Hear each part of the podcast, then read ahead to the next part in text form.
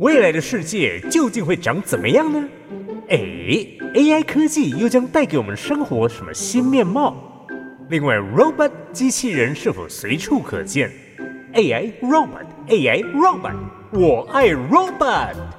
让我们一起天马行空，展开跨时空之旅，发挥创意，预见未来。AI robot，我爱 robot，欢迎大家继续收听 AI 应用之游戏篇。好，那么上次讲到这个游戏体验呢，与时俱进啊，从最早的 Joypad、Gamepad 摇杆啊，然后慢慢进化到一些辅助装置，像什么呢？拳击手套 Gloves，对不对？还有 Fishing Rod，这个钓鱼竿，那就是模拟着真实的情境。那慢慢的呢，他们又觉得，嗯。这种东西很热销，比起早期的啊按按键，大家更喜欢有那种实体动手就亲自参与的感觉。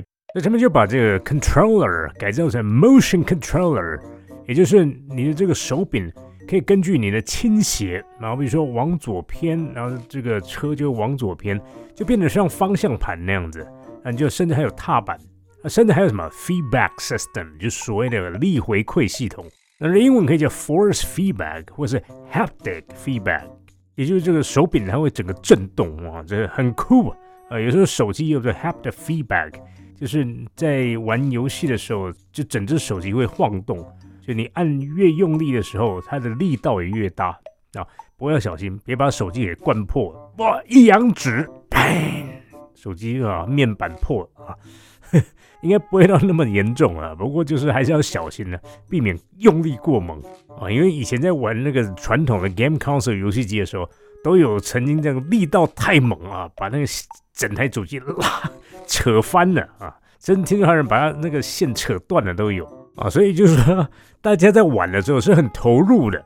所以这种东西很畅销啊，有加上这种力回馈系统之后，哇，感觉更真实啊。不过当然不是每个人都那么喜欢这种暴力游戏哦，打拳或者是这种啊开车，不是每个人都喜欢这些。那所以它可能会有没有什么别的应用啊？哎，有啊，它在开发了一些运动系统。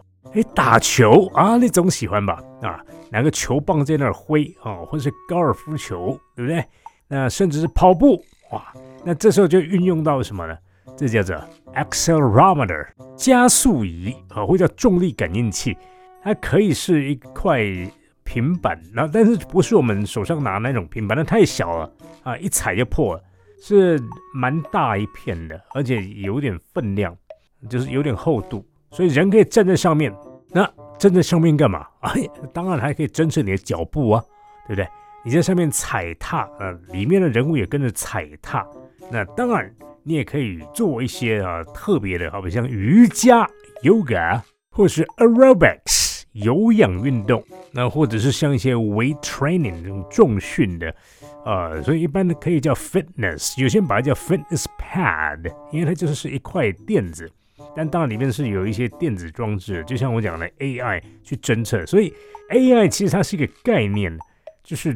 做人工智慧来判断，呃，连接你和这个机器，让你和这机器做互动，哇，所以说叫人工智慧。那其实是一个核心，但如果它外挂了啊，就是说装了一些外部的装置，它就变得很强大。就像我们说的，那个后来这个电子慢慢，因为有些人可能会跳离开这电子，就变得侦测不到了。那或者是这个范围太小了，那怎么办？干脆不要电子了。前面放 camera 啊，来侦测你的这运动，就是 motion sensor 动态感应器啊，就可以侦测你的动作。哇，那这样可以做的事可多了啊！运动、打架 啊，应该说打怪了啊，就是你要它干嘛就干嘛嘛。所以说等于你化身里面的人物，哇，当然你也会很累。不过有些人就故意要这样子，就是运动啊，就是玩游戏兼运动。所以这样一来，这个游戏机的接受度就更高，老少咸宜。亲子同乐，阖家团圆，哇！没想到玩游戏还可以增进了亲友间的互动，联络感情，一起抓宝，对不对？抓什么宝呢？哎，这又是另外一种应用啊！好，我们下回分解。AI robot talk to you next time.